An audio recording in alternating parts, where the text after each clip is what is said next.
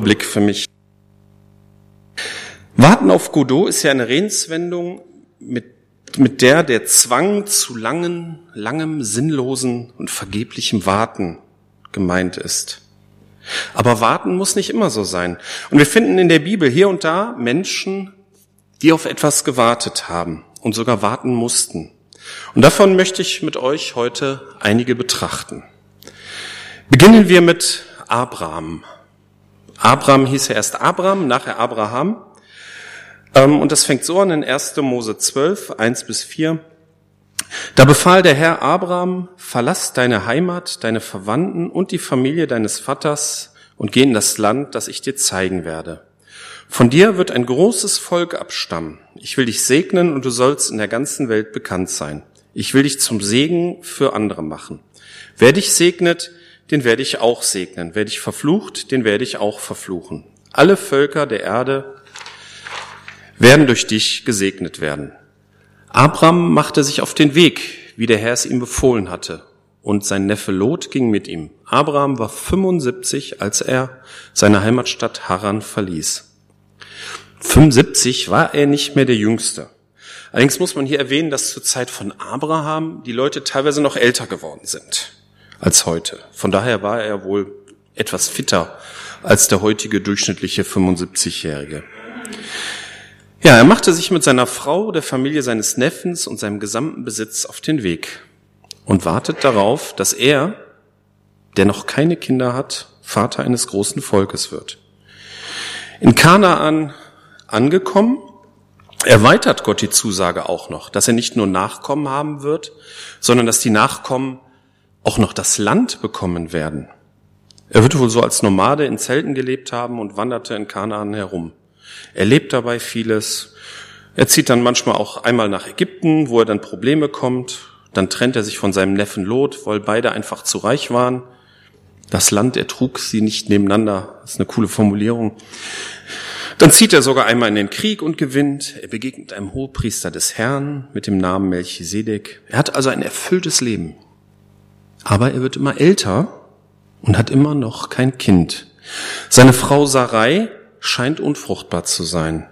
Die Zeit rinnt beiden durch die Finger. Abraham war nun schon 85 und da kommt Sarai auf die Idee, dass doch Abraham mit ihrer Magd Hagar schlafen soll, damit sie dadurch zu einem Kind kommt. Das funktioniert zwar, aber die schwangere Hagar blickt nun deutlich herablassend auf ihre unfruchtbare Herrin, so dass diese nun schlecht behandelte, so dass Hagar floh. Die komplette Geschichte war eigentlich eine blöde Idee, aber Gott begegnet Hagar, so dass sie zurückkommt. Tja, nun war, und nun, später war Abraham 99 und Sarai war 89. Und Gott erneuert und erweitert auch seine Zusage. Nun soll Abraham Abraham heißen. Also wenn man das unsauber ausspricht, hört sich das gleich an, aber das eine ist noch mit einem H dabei. Abraham heißen, das bedeutet Vater vieler Völker. Dazu soll es einen ewigen Bund zwischen Abrahams Nachkommen und Gott geben. Und Sarai wird in Sarah Fürstin umbenannt und sie soll ein Kind gebären. In dem Alter, das wird in der Bibel explizit erwähnt, war damals die geschlechtliche Vereinigung schon sehr ungewöhnlich, erst recht eine Zeugung und eine Geburt. Und dann bekam Sarah wirklich einen Sohn, Isaac. Sie mussten 25 Jahre auf diese Erfüllung warten. Und diese 25 Jahre fielen dann auch genau noch in so eine Zeit, wo die Chance auf eigene Kinder immer mehr dahinschwand. Sie hatten schon ein erfülltes Leben, sind immer wieder Gott begegnet, aber der eigentliche Wunsch, die eigentliche Verheißung, auf die sie warteten, erfüllte sich lange nicht. Abraham wurde Freund Gottes genannt und hat so sein Leben mit Gott gelebt. Manchmal hat er sicherlich darunter gelitten, dass trotz langem Warten seine Frau keine Kinder bekam, obwohl ihm Gott welche zugesagt hatte und sich daher auf die Sache mit Hagar eingelassen. Abraham war also nicht fehlerfrei, aber er war sich sicher, dass Gott es gut mit ihm meint und es war ihm wichtiger als die Erfüllung dieser Zusage. So am Rande erwähnt, nach Sarahs Tod hat Abraham nochmal geheiratet im hohen Alter und hat tatsächlich nochmal sechs Söhne gezeugt, welche auch Stammväter von Völkern wurden. Er war also tatsächlich Vater vieler Völker. Kommen wir zum nächsten Beispiel aus der Bibel. Abraham hatte auch einen Enkel, Jakob. Entschuldigung. Und der hatte eine schwierige Kindheit. Er hat als junger Mann seinen Bruder Esau beim Erbe abgezockt. Und weil seine Mutter befürchtete, dass Esau sich rächen würde, überredete sie ihren Mann, also Jakobs Vater Isaak, Jakob in die Ferne zu seinem Onkel Laban zu schicken. Er trifft dort ein und er versteht sich auch gut mit ihm. 1. Mose 29, 14 bis 20. Da sagte Laban zu ihm, ja, du bist wirklich mein Fleisch und Blut. Jakob war nun schon einen Monat bei ihm. Da sagte Laban zu ihm, du sollst nicht umsonst bei mir arbeiten, nur weil du mein Neffe bist. Was willst du als Lohn? Nun hatte Laban zwei Töchter. Die ältere hieß Lea, die jüngere Rahel. Lea hatte ausdruckslose Augen, Rahel hatte eine schöne Gestalt und ein schönes Gesicht. Jakob liebte Rahel und sagte deshalb, gib mir Rahel, deine jüngere Tochter, zur Frau. Dafür will ich sieben Jahre bei dir arbeiten. Laban erwiderte, es ist besser, ich gebe sie dir als einem Fremden. Bleib also bei mir. So arbeitete Jakob sieben Jahre für Rahel, und weil er sie liebte, kam ihm die Zeit wie ein paar Tage vor. Sieben Jahre auf die Frau warten, das ist hart. Wer wartet heute noch sieben Jahre? Aber weil er sie liebte, kam ihm die Zeit nur wie ein paar Tage vor. Diese Aussage finde ich interessant.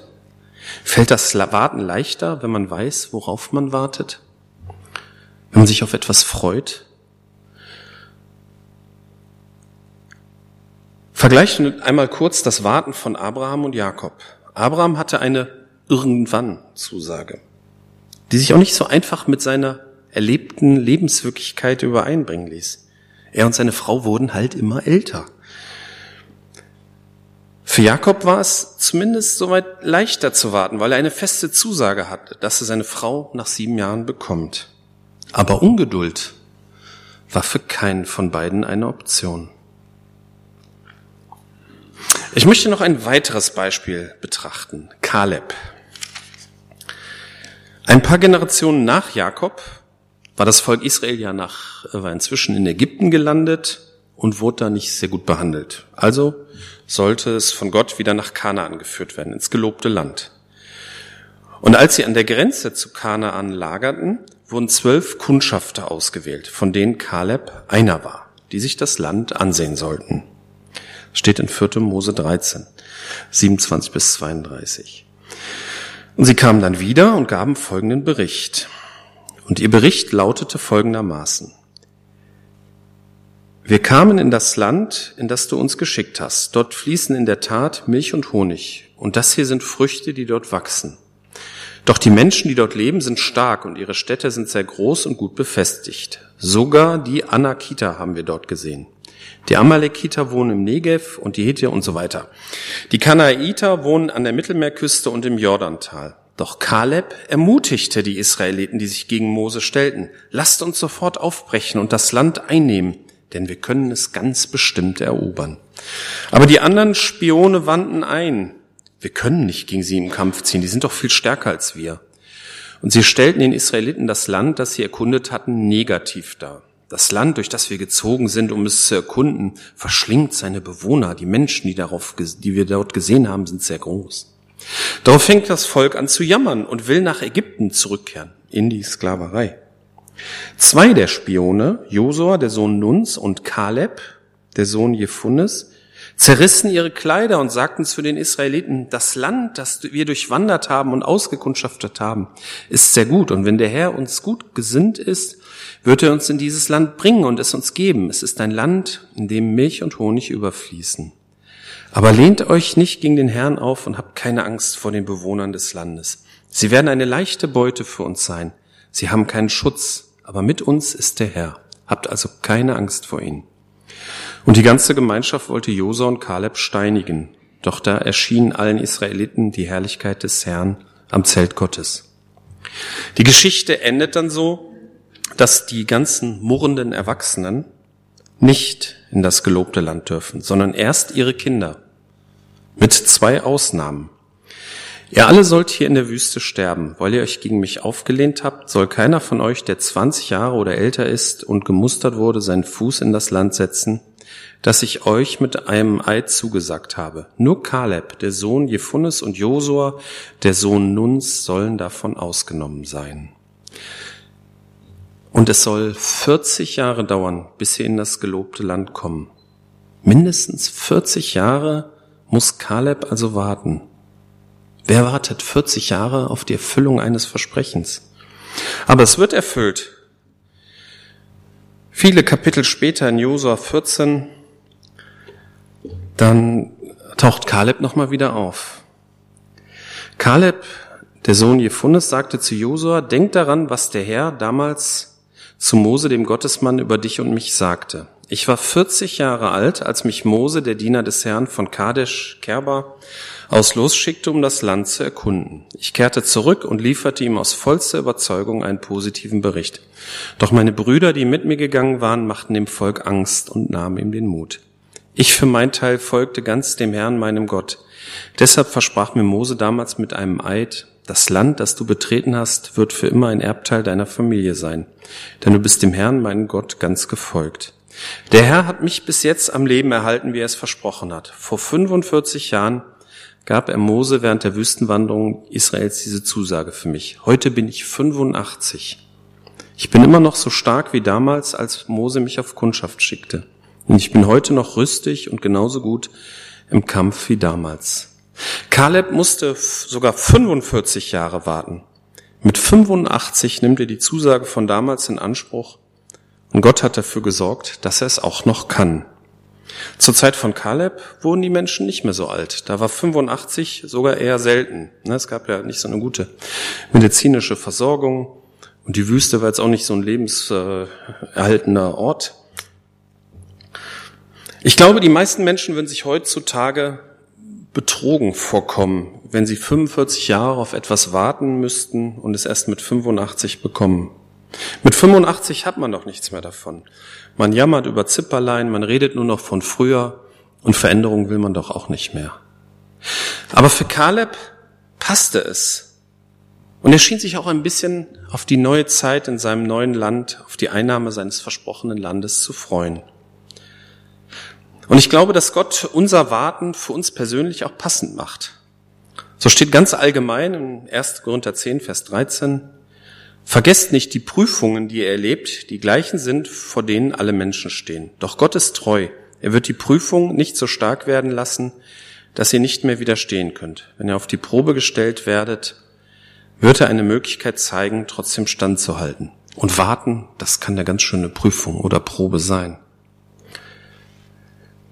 Andere Übersetzungen schreiben hier, dass wir es ertragen können. Gott lädt uns nicht mehr auf, als wir ertragen können. So ging es mit Abraham, Jakob und Kaleb. Und diese drei sind nur eine kleine Auswahl von Menschen, die in der Bibel mit Gott unterwegs waren. Ja, worauf warten wir denn eigentlich? Ja, zum einen, nur warten wir auf Weihnachten, kommt ja immer so überraschend jedes Jahr. Habt ihr schon alles bestellt? Oder natürlich selber gebastelt? Aber worauf warten wir wirklich im Leben? Als ich ein junger Mann war, habe ich auf die richtige Frau gewartet. Ich wollte eine gläubige Frau und habe vor Nichtgläubigen mein Herz immer verschlossen. Das ging irgendwie. Ich hatte, aber ich hatte die Mitte der Zwanziger überschritten und es war immer noch keine da. Hier und da hat auch meine ältere Dame unserer Gemeinde gesagt, so wie der rumläuft, findet er nie eine. Aber dann war auf einmal doch eine da. Worauf wartet man noch? Auf das Ende der Schule? Der Ausbildung, darauf, dass die Kinder endlich ausziehen. Ich bin selber erst mit 29 ausgezogen, daher fühle ich mich nicht so im Recht zu drängeln. Hm.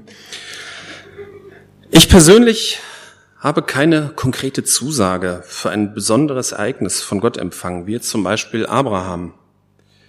Aber andererseits wartet man als Christ ja auch auf die Wiederkunft des Herrn.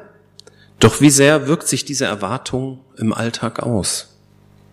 Ich habe jetzt Urlaub seit einer Woche und bin dabei, meine Heimwerkerwerkstatt aufzuräumen. Dazu habe ich mir als erstes eine neue Werkbank gebaut. Das hat zwar Spaß gemacht, war auch sehr anstrengend. Wenn der Herr jetzt nächste Woche wiederkommt, hätte ich mir das alles klemmen können. Ne? Andererseits, wenn er erst in zwei Jahren kommt, habe ich zwei Jahre lang eine aufgeräumte Werkstatt, was mir das Leben erleichtert. Vielleicht ist der Begriff warten auch zu wenig. Vielleicht sollte man bevorzugt von erwarten sprechen. Was erwarten wir? Womit rechnen wir? Abraham hat zwar nicht immer so recht mit dem versprochenen Kind gerechnet, aber er hat mit Gott gerechnet. Er wurde Freund Gottes genannt. Ja, Jakob hat in Erwartung auf seine Frau sieben Jahre gearbeitet, aber es kam ihm nur sehr kurz vor, weil, ihn, weil er sich auf das Ziel freute. Und Kaleb hat die Zeit nicht nur abgewartet, sondern er hat in Erwartung auf sein versprochenes, gelobtes Land gelebt. Was erwarten wir? Ist die Wiederkunft Christi nur etwas, was wir für wahr halten?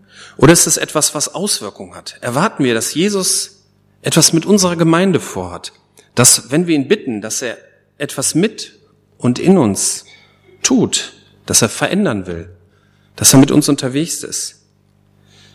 Können wir wie Abraham als Freunde Gottes leben und so ein Warten gut ertragen? Und glauben wir wie Kaleb, dass Gott seine Zusagen erfüllt, auch wenn es lange dauert? Ich fasse zusammen. Zur Ankunft gehört auch jemand, der darauf wartet. Abraham hat mit Gott gelebt, aber er musste 25 Jahre auf die Erfüllung der Zusage warten und hat teilweise nicht mehr so richtig dran geglaubt. Aber er hat mit Gott gelebt und wurde Freund Gottes genannt. Jakob musste sieben Jahre arbeiten und warten und es kam ihm kurz vor, weil er Rahel liebte. Kaleb war Gott treu und wurde trotz langem Warten dafür belohnt. Worauf warten wir? Was erwarten wir? Erwarten wir, dass Jesus etwas mit unserer Gemeinde vorhat? Dass, wenn wir ihn bitten, dass er mit und in uns etwas bewirken, verändern will? Amen.